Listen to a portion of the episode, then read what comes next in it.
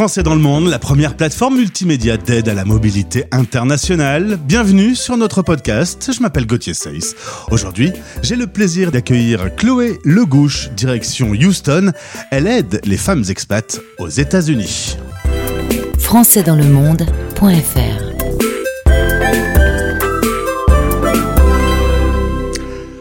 Allô, allô Houston, bonjour Chloé. Hello Gauthier, comment ça va? Ben, Très bien, je suis content de te retrouver. On a eu l'occasion d'échanger il y a quelques mois déjà, le temps passe vite. Euh, un petit mot d'abord, euh, puisque euh, on est à Houston, on en profite. Un petit mot sur cette grande métropole du Texas. Comment ça se passe ta vie d'expat là-bas?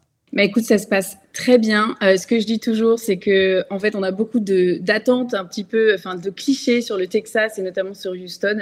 Et en fait, c'est vraiment, euh, moi, je l'appelle la perle cachée. Il y a tellement de choses à faire. Les gens sont incroyables. Les restaurants, je crois que c'est la ville où il y a le plus de restaurants par habitant.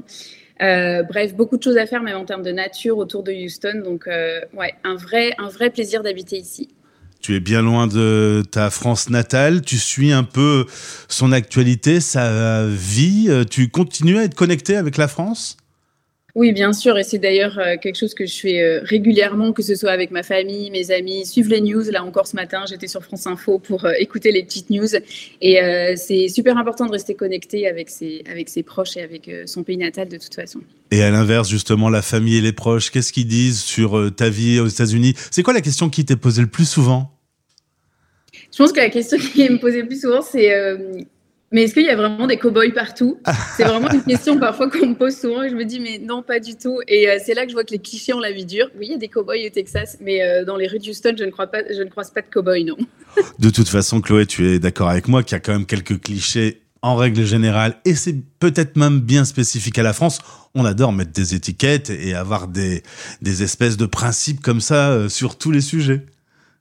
Oui, ça c'est vrai. Et, euh, et c'est vrai qu'il y a des clichés euh, sur le Texas et il y a des choses qui sont, qui sont réelles. Hein. Je veux dire, les cow-boys, par exemple, oui, c'est un, un vrai sujet quand tu vas dans les campagnes. Il y a beaucoup de ranchs, beaucoup de, beaucoup de, de cow-boys, effectivement, etc. Et il y a une vraie tradition, en fait, autour de ça. Le barbecue, la danse, country, par exemple. J'adore aller danser le line dance. Euh, j'y vais chaque mois. Je trouve ça vraiment génial. Et en fait, il y a une vraie culture et une vraie tradition derrière. Et euh, quand on commence à l'apprendre et à, et à y rentrer, en fait, c'est vraiment génial.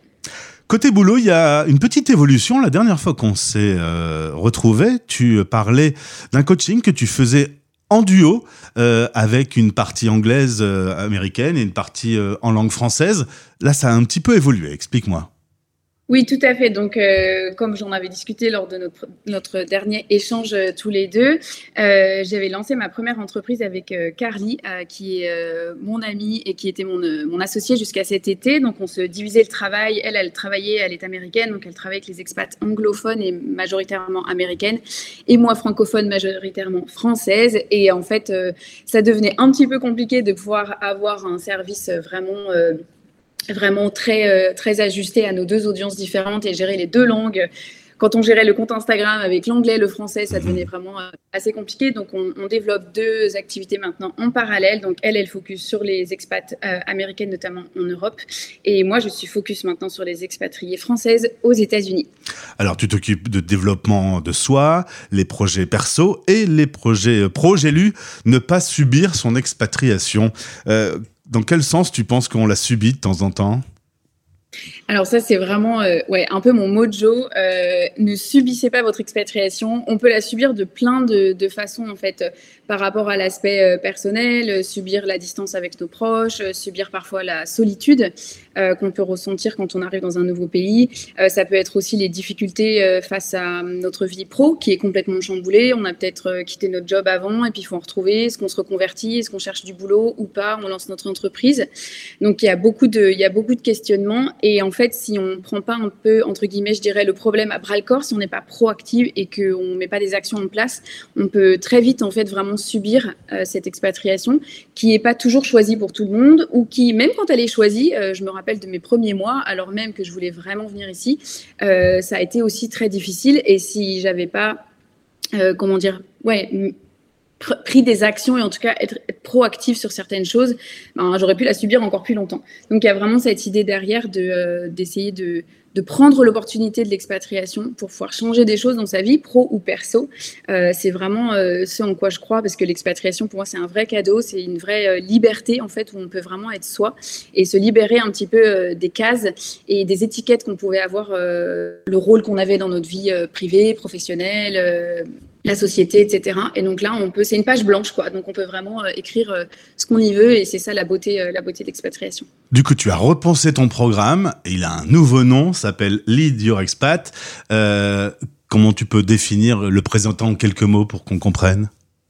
Alors Lead Your Expat, euh, donc ce, tout nouveau accompagnement, c'est un accompagnement de trois mois où euh, je suis vraiment en binôme euh, avec mes coachés et on travaille en fait. Il y a une grosse partie qui travaille de connaissance et de développement de soi, et ensuite il y a un gros travail sur ben, construire ensemble un projet qui fait sens pour elles, qu'il soit pro ou, ou, perso ou un peu des deux. D'ailleurs, ça s'entremêle très souvent, mais pour qu'elles aient moi, ce que je veux leur apporter, c'est vraiment euh, de, la, clarté en fait sur ce qu'elles vont faire de leur expatriation et qu'elles aient un plan d'action qui soit aligné à elles, en fait, aligné à leurs valeurs, à leurs besoins, à leurs envies, qui peuvent aussi avoir été changés euh, après leur arrivée en expatriation. Ça peut changer beaucoup de choses, euh, perspective, vision, envie.